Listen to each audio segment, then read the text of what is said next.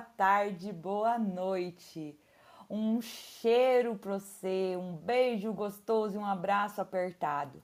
Que o seu coração esteja cheio de alegria como o nosso, porque mais um episódio do Maternário em Pauta está no ar, meu povo. Eu queria dar um berro, eu queria, mas eu não sei como que tu ajustou o fone o volume nesse fone e eu não quero que ninguém tenha problemas de audição por causa dos meus berros, porque afinal de contas está no ar mais um episódio do Maternar em Pauta. Esse episódio é daqueles episódios que eu sonhei muito em fazer ele eu busquei muita informação sobre isso, eu li muito Winnicott, eu li um pouco de Freud sobre isso, a Laura Gutman bugou minha cabeça e a Elisama me ajuda todos os dias a me compreender também. E aí nós vamos falar o que hoje? Claro que você já deve ter visto em algum lugar desta tela sobre comparação, a inimiga da maternidade. Será que você faz comparações e você nem percebe? O que será que acontece no dia a dia que essas tal, tais comparações impactam na sua vida? Calma, por quê? Porque tem convidada especial. A gente traz uma profissional para falar com você sobre esse assunto tão importante. Porque eu, eu sou Kelly Marf, educadora parental com esse Fê de feliz mãe dos geminhos de seis anos, e acreditem, essa tal comparação me fez sofrer demais da conta, porque era um compara para cá, um compara para lá, que não existe conhecimento suficiente para te preparar, portanto que do nada uma pessoa vai falar um negocinho e vai te dar um ranço por uma vida inteira. Mas enfim, vamos lá. A apresentação da moça aqui já foi e eu vou chamar quem? A minha parceira de sempre. Tamiris! Oi, Kelly! Hoje vamos falar de um tema que, olha, estamos no mesmo barco. Eu acho que até inconsciente nós nos comparamos às vezes, comparamos criança e falamos, nossa, mas como assim? Ele já tá andando, a minha não andou ainda? Ah, não, é impressionante. É um, é um bichinho que pica as mães, né? Não sei, devia já ter uma vacina para esse bichinho, já devia ter entrado em extinção, mas tá aqui, ó, tá o tempo todo aqui, ó, e fala, uma vozinha que cochicha, que, que vem devagarinho no nosso ouvido, ou inconscientemente nós fazemos essas comparações, porque não é fácil temos que levar para terapia sim, temos que conversar umas com as outras, porque mesmo, né, a, às vezes uma mãe ali também que também faz essas comparações, vai olhar para você, não, tá tudo bem, calma, eu também tô nessa. E olha, vamos, vamos falar de uns pontos bem interessantes hoje nesse episódio, que de repente você vai até parar para pensar, nossa, já fiz isso nem sabia. Então fique aqui Fique ligadinha, ajuste bem o teu fone, ou se você estiver escutando aí no carro, né, no caminho do, do trabalho, enfim, né, ajuste fique aqui com a gente. Eu sou Tamires, sou doula, moro em Curitiba, é, sou mãe da Sofia e ela também é uma criança que às vezes me instiga, fala, nossa, mas ela falou isso mesmo? Ela só tem seis anos. Como que ela pensou isso sozinha? Será que ela viu em algum lugar? Aí começa aquele monte de questionamentos internos que eu acho que você aí também já fez esses questionamentos. Tô doida para ouvir da nossa profissional, né? Ouvir uh, os pontos que ela vai abordar e aquilo também que nós vamos complementar umas nas falas da outra, né? Então vamos chamar ela aí, Kelly. Vamos trazer aqui para a mesa a queridíssima Camila Fernandes. Conta pra gente, Camila, quem é você na fila dessa tal maternidade? Por que nós chamamos você como profissional, como mãe também, para essa pauta tão importante sobre competitividade, comparação, sobre tudo todo esse universo envolvido nesse criar. Seja bem-vinda, Camila. Olá, gente, muito obrigada. Eu sou a Camila Fernandes, eu sou psicóloga, psicopedagoga e mãe da pequena Catarina, que tem um ano e nove meses. É, eu sempre trabalhei, na verdade, com a temática familiar, eu sempre atendi muitas crianças, principalmente antes da pandemia, porque eu sempre acreditei muito que a gente pode mudar o mundo através das crianças. Então, eu sempre gostei de começar por elas esse processo. Depois, a maternidade é aquela velha história, né, gente? A gente é, ela mexe com a gente de uma maneira estudando por mim para tentar ter uma melhor é, vivência possível. É, eu comecei a estudar muito e disso eu resolvi transformar o meu Instagram também nessa temática de materna. Inclusive, o tema de hoje, comparação inimiga da maternidade, é um tema que eu falo com uma certa frequência porque eu acho importantíssimo falarmos sobre isso, justamente como a Tamires falou. É um mosquitinho que eu não sei por que ainda existe, eu não sei porque ainda não tem vacina, mas tem, né, gente? Então, precisamos falar um pouco mais sobre ele. É... Posso começar? Acho ótimo! Deixa eu só contar uma coisa para vocês. Esse tema sobre a questão da comparação, ele vai muito de encontro com o que a gente já falou em muitos outros episódios. E aí eu quero trazer para vocês, para vocês já começarem a pensar durante todo essa, esse nosso podcast, esse nosso episódio do Maternário em Pauta, porque essa é uma pauta que ela vai atravessar as tuas redes sociais, a tua vivência, as tuas escolhas. Então, quando a gente falou lá atrás, no episódio sobre solidão materna, que a gente comentou sobre a importância daquela faxininha virtual, esse já é o momento de você começar a imaginar quando a Camila começar a falar e que te acender um alerta sobre esse ou aquele outro perfil, ou aquela hashtag, ou aquela treta, ou a, qualquer coisa, já vai pensando naquela faxininha virtual porque afinal de contas, né, Camila, esse tema permeia muito mais do que a nossa vida física social, digamos assim. Simbora! Mete bronca nesse tema, Camila, porque é com você. Obrigada. Vou começar justamente por esse gancho que você falou, Kelly. Eu acho importantíssimo essa faxina virtual, porque eu acho que parte dessa comparação, dessa competitividade vem justamente pelas redes sociais é, a rede social é muito estranha, né? Eu sou super a favor, mas ao mesmo tempo eu acho ela muito estranha, porque ninguém mostra 100% que é numa rede social. E ao mesmo tempo que todo mundo sabe disso, parece que ninguém sabe. Então, muitas mães postam determinadas situações e você, quando vê, tá lá comparando, né? Inclusive, eu escrevi já sobre isso uma vez, falando que eu, por exemplo, eu não sigo blogueirinhos. eu acho que não, preciso fazer essa limpa, por, por incrível que pareça. Eu não sigo porque para mim é uma maternidade muito oposta da minha. Eu não tenho rede de apoio, a minha rede de apoio é totalmente limitada. É, eu não, não consigo contar com a ajuda de muitas pessoas, então, querendo ou não, eu acho que é, é, competitividade, quando vem nesse nível, já vem disso. Quando a gente tenta se comparar com uma pessoa que tem uma vivência totalmente oposta da nossa, e aí já dá um ruim. Hoje, na questão, eu quis levantar é, três possibilidades para falar sobre. A primeira delas é a competitividade feminina, na verdade, ela existe desde muito cedo. Indiferente de ser mãe ou não, ela começa desde cedo.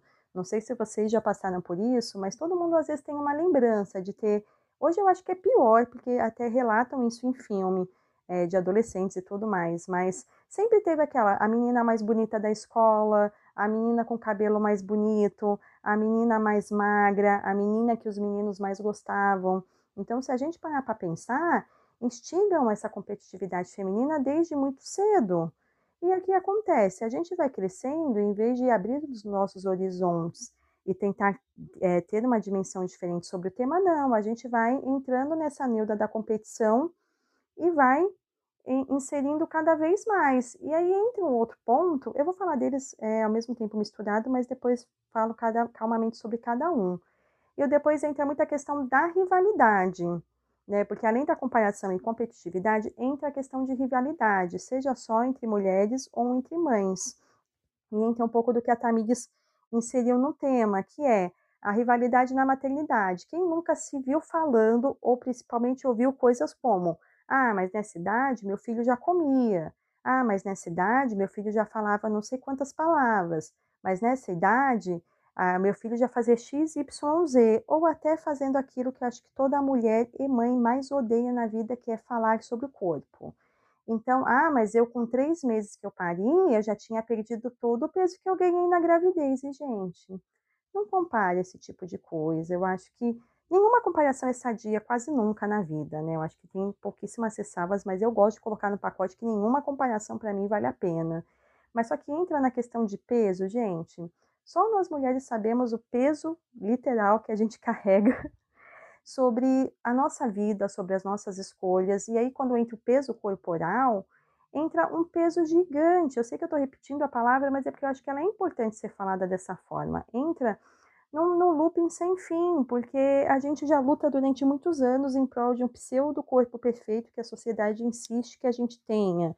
Então, quando a gente vê, a gente está em festa. Hoje não, né, gente? Porque eu acho que na pandemia diminui essa questão de festas, né? Mas, antes né, da pandemia, a gente corria esse risco de estar em festa com alguém e sempre ouvir, nossa, mas ele ainda não come não sei o quê, ou nossa, e na grosseria do nossa, mas você ainda tá gordinha, né? Outro dia, inclusive, uma amiga minha me mandou uma mensagem falando: Nossa, Camila, você acredita que eu voltei da maternidade? Meu sogro virou para mim e falou assim: Nossa, nem parece que você pariu. Ela para mim, Camila, eu tinha acabado de sair do hospital.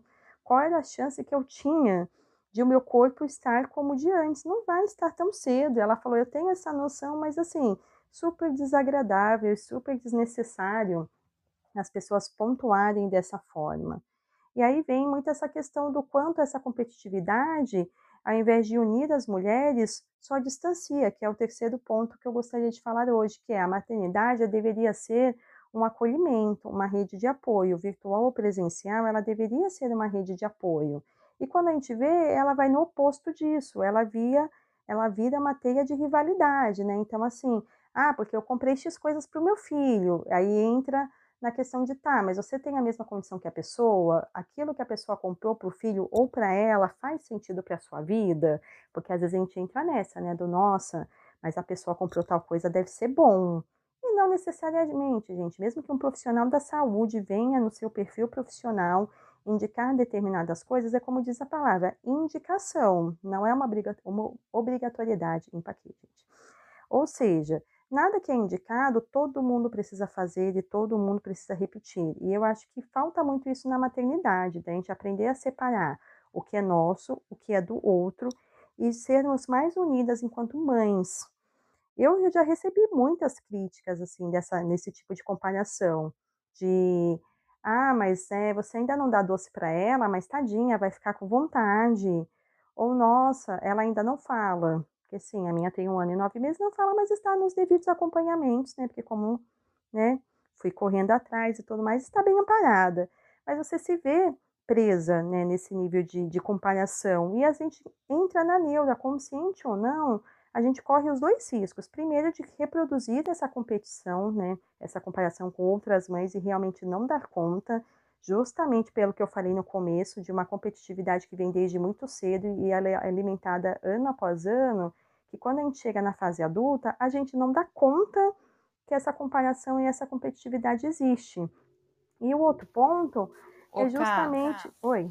Uma coisa Uma que eu coisa queria que colocar, o quanto é tão entranhado na nossa cultura que a gente não percebe que mesmo você pensando ali as palavras que você vai utilizar, eu lembrei de uma coisa que volta e meia aparece nos posts lá do vilarejo. Que vocês sabem, esse podcast é uma collab entre as vizinhas e, e eu mesma produzindo todo esse conteúdo para vocês.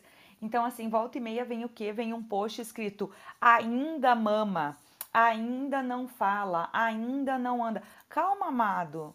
Mas esse ainda tá amada, esse ainda tá carregado do quê? Tá carregado de uma comparação que você está fazendo com alguma outra situação. Então, esse ainda mama, normalmente você vai compreender que tá carregado de alguém que deu um pitaco porque essa mulher faz a amamentação conforme é solicitado, é indicado pela OMS, pelos órgãos reguladores, que é até aos dois anos ou mais. Então você pega uma mãe com um bebê de um ano e seis meses, igual a, a, a Kate com um ano e nove, é, e aí a mãe falando assim, ainda mama. Não, amada, ela tá mamando pelo tempo que vocês julgarem necessário, pelo tempo que a dia de mãe bebê acatem, aceitem e sobrevivam nesse processo que fique interessante para vocês. Não é uma questão do tempo do XYZ, mas é uma questão de como vocês se adaptam. O ainda não fala vem carregado do que? De uma ah, o meu falou com não sei quanto tempo. Eu lembro que a Malu demorou muito tempo para começar a falar, comparando com o restante das crianças. E quem que era a comparação? eram bebês que não eram múltiplos ou gemelares como os meus, que não tinham nascido prematuro, que, entende? Uma, uma junção de coisas que quando eu ouvia assim, ai, mas ela ainda não fala.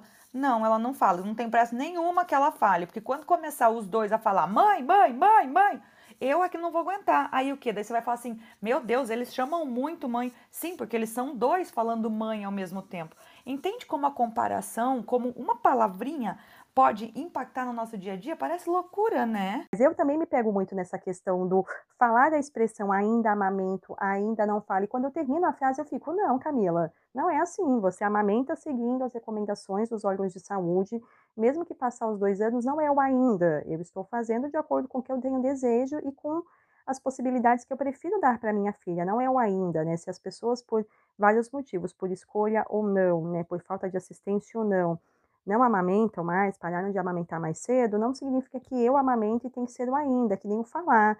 Toda vez que é, eu ouço esse ainda, é o que você falou, Kelly. Eu tenho dois sobrinhos, um que já tem quase 12 e um que tem quase 3. Então, assim, existe a comparação com relação ao meu sobrinho mais novo, porque hoje já fala não sei quantas mil palavras, é super bem articulado e blá, blá, blá, blá, blá. Mas entra nisso, né? Indiferente de estudo ou não, eu fui atrás de informação. Eu sei que bebês que nasceram em pandemia podem é, é, ter alguns marcos um pouco mais atrasados, justamente pela falta de interação que teve no auge da pandemia. Eu mesmo segui ao pé da letra o isolamento, eu só saía com ela para o essencial. Hoje em dia ainda só saio para o essencial.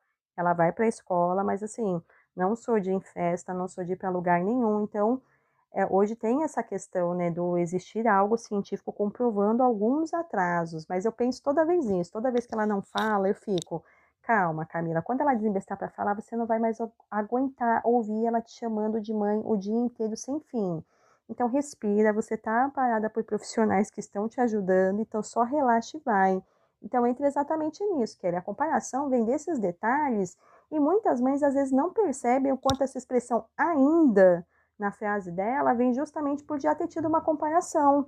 O negócio é tão enraizado de tantos anos, mas tantos anos, que a gente reproduz e ainda pode passar isso para uma outra mãe por nem ter noção do quanto essa comparação e competitividade e rivalidade vem vindo durante esses anos e anos e anos. Por exemplo, vocês, Tamires e Kelly, qual frase vocês mais ouviram que hoje vocês conseguem interpretar como pessoas fazendo isso como uma comparação materna? Ah, o meu com certeza foi o ainda mama. Porque eu amamentei gêmeos até dois anos e meio, sem receio nenhum, tirava meus peitos para fora e amamentava em qualquer lugar, sem paninho nenhum, porque paninho eu dou na cara da pessoa. Opa, desculpa, eu tô um pouco irritada, desculpa. Essa parte eu não devia ter falado, mas né, falei. Então é o que? Minha alma falando para desabafar. E aí é isso, sabe? O ainda mama. Gente, é seu peito que tá mamando ou é o meu? Tamires, o que você mais ouviu? Ah, e o meu foi que ela ainda não anda. Ah, mas ela tá andando de joelho? Pois é, ela tá andando de joelho. Ela não andou antes de um ano. Ela não andou com um ano no dia do aniversário de um ano. Não, ela andou com um ano e quatro meses e alguns dias de dar os seus primeiros passinhos sem nenhum apoio. E ao, ao meu ver, de, começou a ter aquele pânico, né? Nossa, mas será realmente, né, que tem, tem algo de errado? Será que eu tenho que procurar um médico já? Mas, nossa, será que é o andador que eu usei um pouquinho, que eu ganhei da minha amiga? Ou o pula-pula que eu deixei ela pulando? Nossa, veio vários pensamentos e culpas, julgamento e autocobrança de que a menina não tava andando ainda. Ai, falaram para amarrar um pano e ficar segurando essa fraldinha em cima. Falaram para fazer várias coisas. Mas quando ela decidiu andar, ela só andou. Ela só levantou, andou e foi. E eu fiquei olhando, ah, andou aí, ó. Agora andou. É um negócio muito louco, né? Ser mãe é, é um, um bicho doido, né? Nós entramos às vezes em uns julgamentos que mesmo conhecendo, mesmo entendendo, mesmo estudando, às vezes a gente se questiona demais, né? Recentemente minha filha não quis comer muito, ela tava, né, assim, meio enjoadinha, né? E aí os meus pais olharam e falaram assim: nossa, nossa, mas ela é ruim para comer, demora pra comer, olha que ruim para comer. E eu olho e falo: nossa, ela come tão bem, eu ponho, ponho um prato de comida, ela come no tempo dela, mas ela come. E hoje que ela não tá bem aí, já estão falando que ela não come. E eu já fiquei entristecida. A gente se aborrece com essas falas, ainda mais vindo de pessoas, né, que a gente ama tanto. Então, com certeza você que tá escutando já tá lembrando de uma ou outra, né? Tem gatilhos desse episódio, né? Mas claro, para que você se sinta, é, não se sinta culpada, né? Não se julgue, mas se sinta como uma mãe normal, assim como nós somos aqui. Vamos passar por essas questões sem romantizar, sem colocar pano em cima, sem deixar por isso mesmo e achar que tá ok, porque não tá. Né, essa autocobrança, né, esses questionamentos, esses aborrecimentos, né, não fazem bem para nós, né? E nós temos que estar bem para estar bem para esses pequenos aí que nós estamos criando. Ô Camila, e sabe uma coisa que eu quero que você de repente consiga juntar? Uma coisa que me irrita muito nesse processo de criar ser humaninho, gêmeos, é assim, quem que é o mais irritado? Quem que é o mais comilão? Quem vai comer primeiro? Quem vai chegar primeiro? É, os adultos, qualquer um, tá, gente? Qualquer um. Eu não posso citar uma pessoa que já tenha que não tenha passado por algum momento desse na nossa vida. É, essa, esses adultos gerando a competição entre as crianças. Quem que é o mais. Ah, porque ela é mais emotiva. Ah, porque ele é não sei o que. Entende o quanto isso pode ser. Essa competição desde muito cedo pode impactar, já que tu trouxe ali pra gente o quanto desde muito cedo a competição vai impactar na nossa vida. É, vou primeiro até pegar o gancho do que a Tamires falou. É, realmente, esse tema dá alguns gatilhos, mas a ideia, né, como todos os meus podcasts que vocês fizeram, eu acho que é sempre aquela velha questão de informação. Inclusive, até com a culpa materna que a gente tanto fala, né, porque é uma coisa muito presente na nossa vida, se a gente parar para pensar, quando a gente tem a consciência, se a gente tem informação, a gente tem consciência das nossas escolhas, a culpa materna tende a ser menor a culpa costuma ser maior justamente porque a gente ouve de mais pessoas, a gente duvida das nossas escolhas e isso só vai aumentando a culpa. E entra muito nessa questão da comparação, a questão de é, levantar o tema para mim é o jeito de falar para todo mundo que está ouvindo que a comparação vem de tão pequeno, mas tão pequeno que todo mundo faz até hoje, seja no trabalho, com as amigas, com os filhos, com a vizinha, com todo mundo, e não faz a maldade, não faz aquele sentido de, ah, vou ali comparar porque é legal, né? Então, quando o tema é levantado, não é para ninguém sentir culpa, mas pelo contrário, para a gente parar e fazer uma reflexão na nossa vida, de todas as frases que você pode ter ouvido e não deu conta que era como uma forma de competição, de às vezes você aprender a se posicionar perante uma pessoa quando ela faz uma comparação e você, ao invés de ouvir, ficar bitolada, a gente se posicionar. Não estou falando que a gente tem que se posicionar sempre, gente, porque o mundo ideal seria a gente se posicionar o tempo inteiro, principalmente como mãe, porque parece que é, é uma saga de vida a gente aprender a se posicionar mais, a se impor mais. Mas a gente tem dias e dias, tem dias que a gente escolhe as batalhas que a gente quer e às vezes não é essa batalha que a gente quer naquele dia. Mas eu acho que entra muito nisso, né, de a gente não se culpar por isso, de a gente não carregar isso. Eu acho que reflexão para mim é isso, é você olhar entender aonde existe, um, em aspas, um certo erro e falar, tá bom, agora que eu entendi algo que está me incomodando ou algo que eu fiz sem querer incomodou uma pessoa, o que, que eu posso fazer para mudar? E aí pega o gancho do que você falou, Kelly.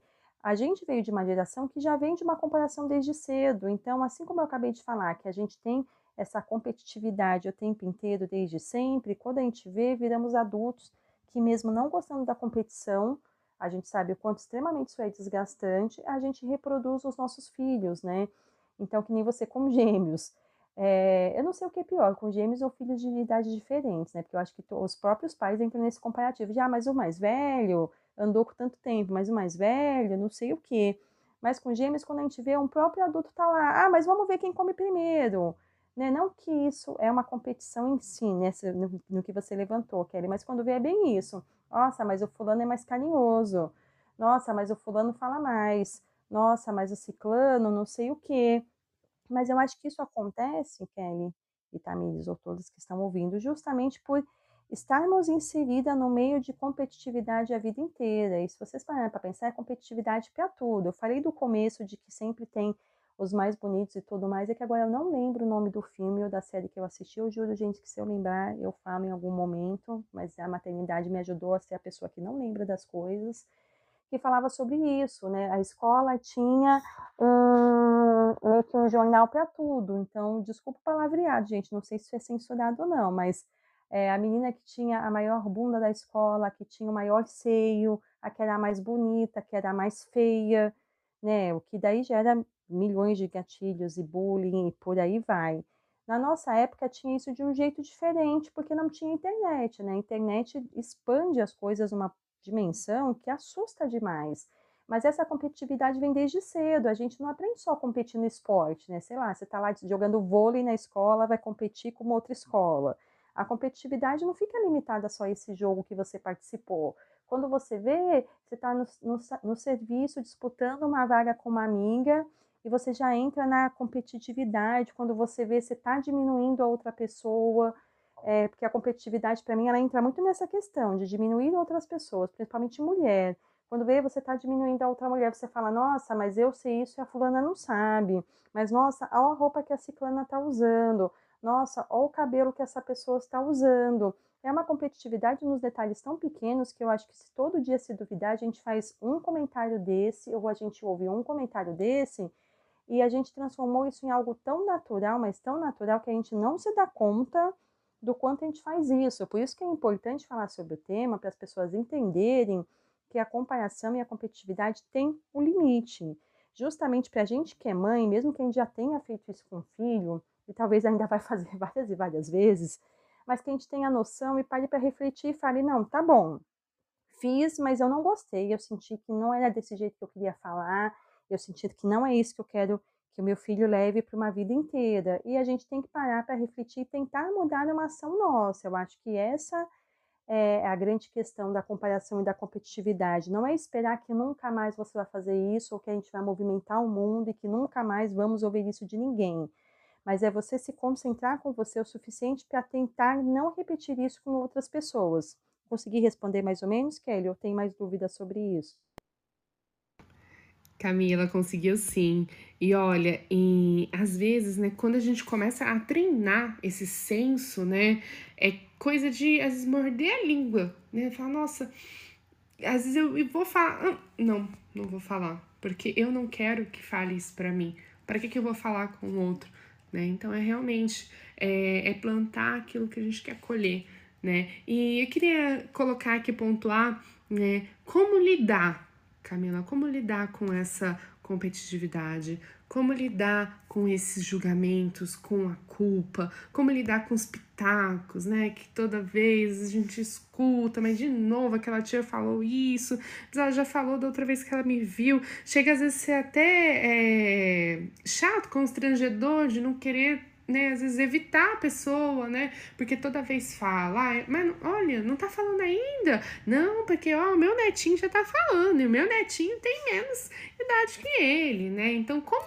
lidar nessa hora, se posicionar, né, e não se aborrecer, e não é, evitar, né, às vezes a gente acaba, ah, não, nem vou naquele local, porque vai, a fulana vai estar tá lá, eu não quero é, brigar, não quero constrangimento, eu nem vou, né, e às vezes você quer ir, você se programou para ir, mas descobriu que tem gente que vai estar tá lá, que vai falar na sua cabeça, né? Então, como lidar com esses pitacos, com essa com competitividade, né? Com essa rivalidade, né? Porque isso acaba sendo chato, né? Nós não gostamos, às vezes, de lidar com isso e às vezes se ausentamos, né? Se, se retiramos, né? Então, como que nessa hora você, como profissional, né, aconselharia uma mãe que de repente está escutando esse podcast e e você traria um norte aí para ela? Eu vou responder num conjunto de vivência materna e profissional. Um dos pontos para mim principais é a questão da importância de fazer terapia para você se autoconhecer. Então, para mim, a partir do momento que você se conhece, realmente você tem noção de todas as suas partes boas, de todas as suas partes a melhorar, você tende a lidar melhor com todas as situações que não são tão agradáveis na sua vida. Então, por exemplo, um dos pontos principais para mim, para lidar com a questão da culpa, de pitacos e tudo mais, é você aprender a se posicionar, que é o que eu falei agora há pouco. Eu acho que a gente consegue isso através de informação. Então, eu vou falar por mim, pela minha maternidade. É, desde a gestação, eu lia muito sobre muitas coisas. Eu já sabia muito antes de engravidar que eu queria tentar o parto normal, eu consegui o meu tão sonhado parto normal. É, li bastante sobre qualquer complicação que eu poderia ter que realmente poderia me levar à cesárea. Na amamentação, eu li que bebês nascem sabendo sugar, mas que a amamentar em si, por mais que pareça a mesma coisa, não é bem assim. Então, tem a questão da pega correta, para não machucar e tudo mais. Fui correr atrás de informação para saber que não existe isso de leite fraco, que tirar leite na bomba não mede produção. Tudo que eu podia fazer nesse começo, assim, principalmente, porque acho que a educação em si é uma coisa de anos, né? Cada tempo você lê coisas diferentes e vai acrescentando na criação que você deseja para um filho. Mas essas partes principais para mim, o que me salvou foi informação. Então, para mim, outro dia eu li uma frase sobre isso, falava, julga, é, informação não é julgamento. E para mim é exatamente isso. Ter informação não significa que quando você se posiciona, você está julgando alguém ou você está criticando a postura da outra pessoa, mas a informação te ajuda a ter uma maternidade, uma maternidade mais tranquila. Eu não costumo muito usar a expressão maternidade leve, porque eu acho que para mim maternidade e leveza não andam na mesma frase, assim, para mim não elas não andam de mão dadas, assim, não sei vocês, e nada contra quem busca essas duas junções na vida, mas para mim elas não andam juntas. Mas não significa que a gente não possa tentar viver momentos leves. Então, para mim, quando a gente tem informação, a gente tenta trazer essa leveza, em aspas, para a maternidade, que é tentar viver ela de uma forma mais tranquila. Então, para mim, isso está totalmente interligado com a questão de se posicionar. Então, por exemplo, se você tem noção dos marcos de desenvolvimento, quando mais ou menos pode começar, qual é o limite para a criança fazer determinadas coisas, como andar, falar e tudo mais, se você está parada por bons profissionais, pediatras atualizados que te acalmam falando, olha, ele está dentro do marco, fica tranquilo, eu acho que quando a gente tem informação, mesmo que venha o palpite, não é que a gente não vai ouvir, não vai se incomodar, mas a gente tem certeza do caminho que a gente está seguindo. Então, mesmo que aquilo incomode, a gente consegue parar e falar: não, mas quer saber? A pessoa é mais antiga, a pessoa tem uma visão diferente, ou porque não estudou, ou porque também preferiu seguir pessoas antigas. A psicologia ela me ensinou muito de que, na verdade, assim, a gente nunca vai conseguir brincar como a informação chega, chega na gente. Então, automaticamente, toda informação que chegar para você, você vai levar o susto, fazer aquela cara de putz, que droga, ou que nem você falou, Tamires, de ouvir comentários de não anda, e ficar com aquilo, nossa, será que eu tô fazendo alguma coisa errada? Será que não sei o quê? Isso sempre vem, é de cara, que é o que a gente chama na é, terapia cognitivo-comportamental, que é a abordagem que eu sigo, como pensamento automático. Ele sempre vai vir, a gente não consegue filtrar a forma que ele vem na nossa mente. A diferença está exatamente o que a gente faz com essa informação. Então, ou seja, se a gente tem noção do caminho que a gente quer para educar um filho, se a gente tem noção dos marcos de desenvolvimento, se a gente está indo atrás de profissionais porque a gente está incomodado, aquele incômodo que a gente não sabe nem dizer para ninguém, mas eu acredito muito nessa questão de, nossa, está incomodada? Vai procurar alguma ajuda profissional. O máximo que você vai ouvir é o que está tudo bem, mas aquele incômodo que mãe tem que ela não sabe explicar para ninguém. E se você tem informação correta, seguindo os órgãos de saúde, a tendência é você consegue quebrar o pensamento automático. Então, por mais que ele venha e às vezes dê aquela machucadinha, você consegue olhar e falar: não, eu sei que o que é certo é isso, aquilo é aquilo, e a gente tende a não ouvir as pessoas, no sentido de assim, ouvir você vai ter que ouvir porque a informação chega, mas você não dá corda para aquele pensamento. É como se você ouvisse, analisasse ele e falasse: não, esse pensamento, essa pontuação não, não me compete, eu vou deixar ela de lado. Então, querendo ou não, para mim, a competição e a comparação entra nessa mesma leva, mas de jeitos diferentes. Porque, como eu falei, eu acho que é tão enraizado, mas tão enraizado, que o primeiro passo que todo mundo deveria fazer é refletir a vida. Mesmo que isso demore muito tempo, né? Eu sei que nem todo mundo pode fazer terapia, mas reflita com você mesmo. Se puder na terapia, é melhor. Porque eu acho que dá ferramentas diferentes. Mas se não pode, para para refletir na vida.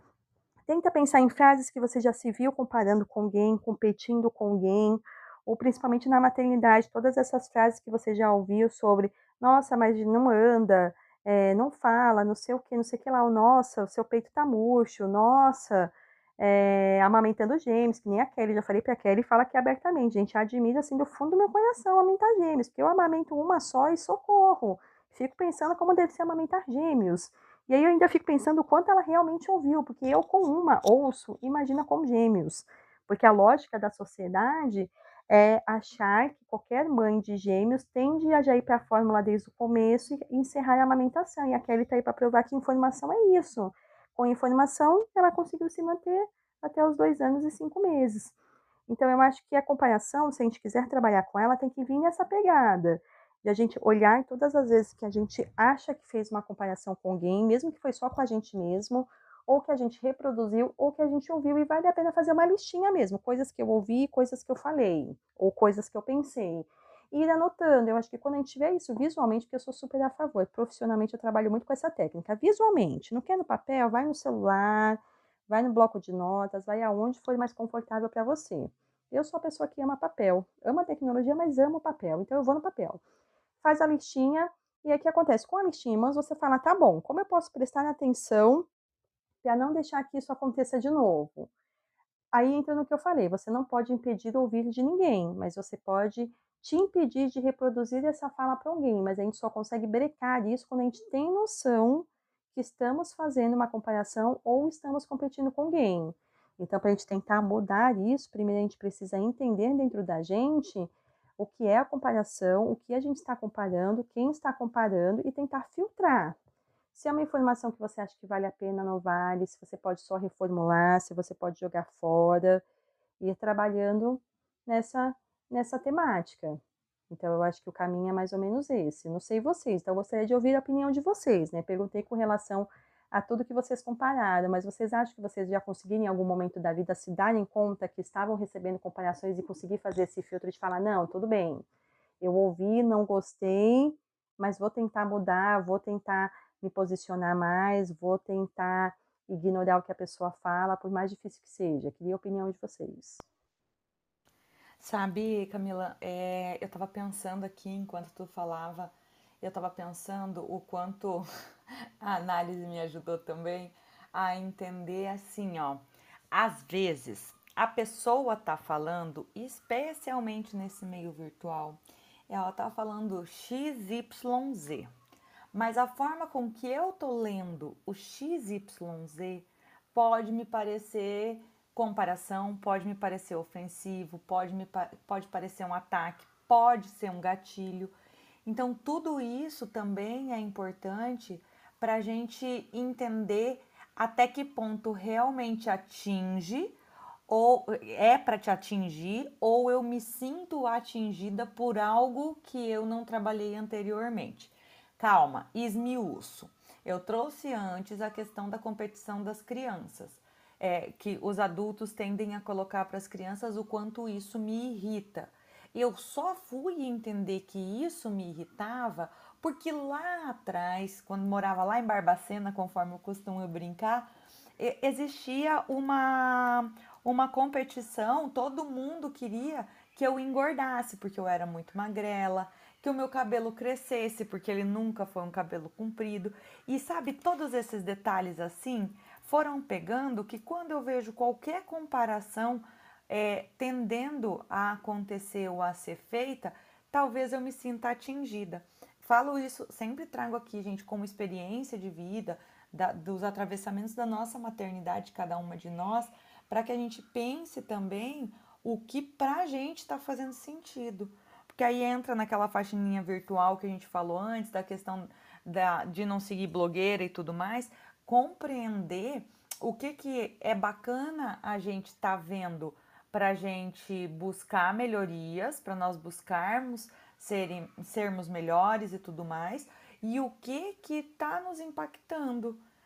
É, e eu acabei não respondendo a sua pergunta no meio desse meu devaneio, lembrando das minhas horas e horas de análise, minha amiga, desculpa. É, imagina que é.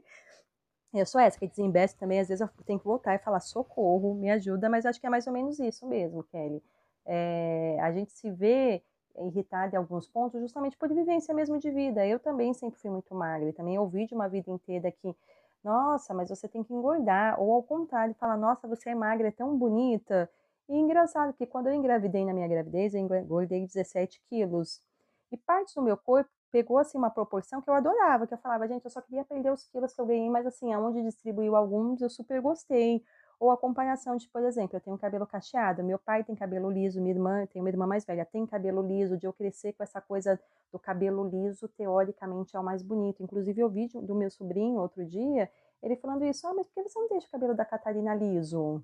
Porque na cabeça dele é a vivência que ele tem, de pessoas à volta dele com cabelo liso. Então, se você vê essa comparação, vem de um jeito, mas entra também um outro ponto, que eu acho que quando atinge os nossos filhos, mesmo que a gente não se desse conta do que a gente sofreu enquanto antes de ser mãe, eu acho que a gente vira aquela leoa que pega os filhos e fala: Meu Deus, vou proteger. É bem possível que seja isso, porque acontece mesmo com a gente, né?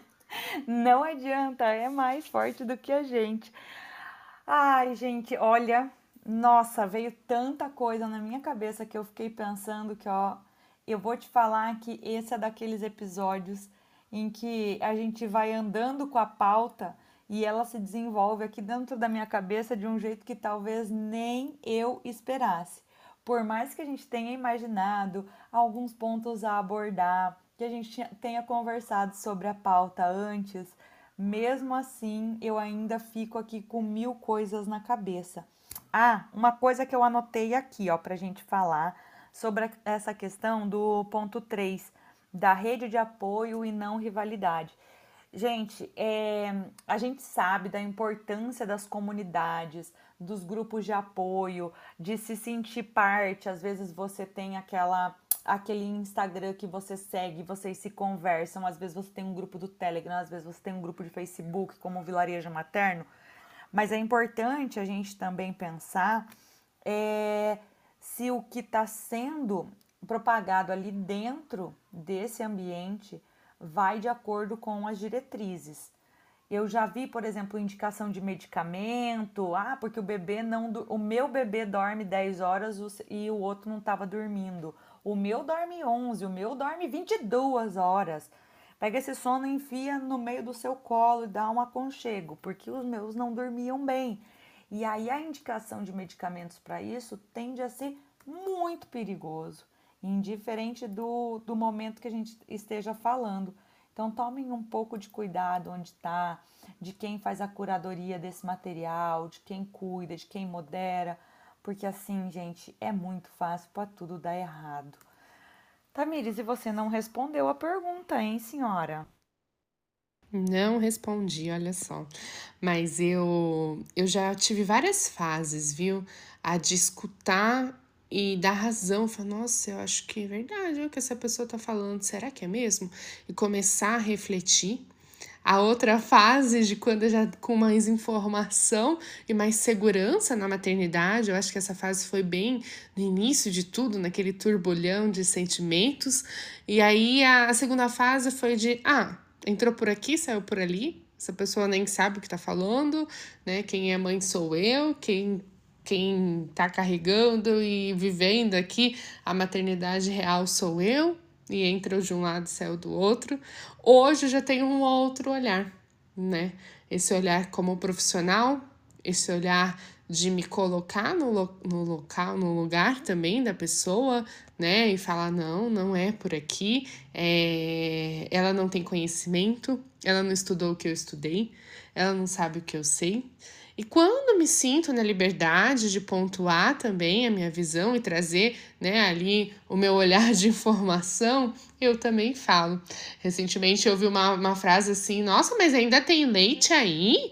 E aí, não contente, a pessoa falou de novo na minha frente. Eu falei: Olha, então, né, o leite ele não some assim do nada, né? criança precisa ficar um tempinho aí sem mamar. Se tá mamando todo dia, esse leite é fabricado todo dia, porque não é estoque. Não vem uma quantidade X e até um aninho só e depois vai sumir. Não, se tá com dois aninhos agora, tá tudo bem, tá fabricando. Mas se ela, por algum motivo, parar de amamentar por decisão própria ou por alguma circunstância, ficar um tempo ali sem amamentar, consequentemente essa produção vai diminuir, diminuir até que seque, né? Mas tem leite sim. Ah, a pessoa falou: "Ah, então tá bom", né? Porque não é na maioria das vezes para ferir, para magoar, para julgar, né? É sem informação mesmo. Fala assim da boca para fora, sem informação, porque veio na mente de falar e falou, mas quem escuta, essa que escuta, que precisa de uma rede de apoio, precisa ter né, essa informação, né, para não se sentir né, só e se sentir no sentido de, ah, nossa, é verdade, né? Porque, ó, aquela pessoa falou, será que tem mesmo? Acho que não tá tendo mais não, né? Acho que eu vou parar, né? Para que não seja esse tipo de comentário, né, que mine a confiança, né, que tire, né, total a confiança dessa mulher. Assim como na minha profissão eu vejo muito, né? Existe até é, dados ali que, que comprovam que a maioria das mulheres, quando engravidam, desejam sim ter um parto normal e natural, mas ao decorrer da gestação elas não são motivadas, a confiança delas é minada, né? Durante o pré-natal, o médico joga para falar de parto lá pro final, né? Então já fique um alerta se você conversar com o teu obstetra, ele fala: "Não, tá muito cedo para falar sobre isso", mas para frente a gente vê né? Já saiba que talvez esse médico não tá muito alinhado aí com o que você pensa, que esse talvez mais para frente aí vai dar ruim e não vai ser legal e vai ficar em cima da hora e não vai ter tempo de trocar. Então, já questione, né? A mesma coisa que se, se você nunca precisou faltar, é, é nunca cancelaram nenhuma consulta de pré-natal porque teu médico tá em parto, questione, né? Porque agendas de médicos são muito doida, né? Às vezes você tem ali um consultório cheio, a gestante entrou em trabalho de parte de madrugada, de manhã ainda não nasceu, cancela a agenda toda. Então, é, comece já a, a, a, se questionar, né? Eu entrei nesse tema por quê? Porque ah, os dados falam, né? No início elas, elas entram né, com confiança, é, com vontade, né? De ter um parto normal, mas ao decorrer do pré-natal, essa confiança, essa vontade, esse desejo, né, vai sumindo, vai sumindo, vai sumindo, e a maioria termina, né, realmente uma cesárea letiva, porque, né, várias questões foram aí contando nessa balança para que ela mude de rota, mude de caminho e decida por uma outra opção. Né? Nos países que têm essa outra opção, né, isso acontece muito. Eu venho de uma outra faceta, de um outro local aí que não tinha essa opção, nem se escolhesse era possível. Então a gente já vê uma outra realidade, é uma outra cultura. Isso é muito cultural também, né? A gente já falou bastante sobre isso aqui, eu e a Kelly, mas assim, é, roupa da moda, esse negócio de competir competitividade, julgamento, né? Isso em outros países não existe você, ai, porque eu tenho que estar usando azul royal porque é a cor do ano, a cor da estação. Não, você pode usar o azul, o tom que você quiser, vermelho, amarelo, verde, enfim, seja livre, né? Então, isso tem muito a ver com questões culturais, né? Isso é muito agregado e muito enraizado em nós, né? E para que, quebrar esse sistema, para quebrar essa cultura, é um movimento muito forte, né? Não é todo mundo que faz, né? Então algumas fazem, né? Super apoio. Eu tive que fazer uma grande volta aqui dentro de mim, dentro da minha raiz, dentro da minha cultura, para quebrar. Não foi fácil. Eu falo por experiência própria que não foi fácil. É, mas até vou pegar o gancho de, eh, de vocês duas, né, que foram pontos diferentes, mas acho super válido. Eu concordo, Kelly, com o que você falou sobre rede de apoio.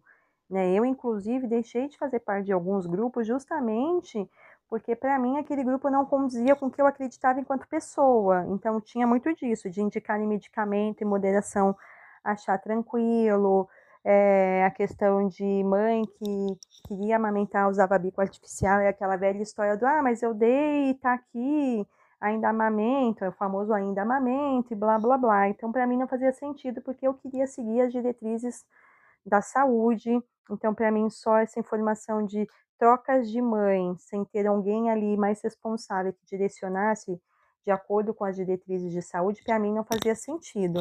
E eu concordo com você, Tamires, eu acho que toda mãe passa por várias fases na vida. Eu, Camila, não falo como profissional, gente, eu, Camila. Eu sempre fui muito incisiva. Então, eu, eu entrei nesse modo desde que eu me tornei mãe, ainda estou nele, que é, eu me posiciono o tempo inteiro.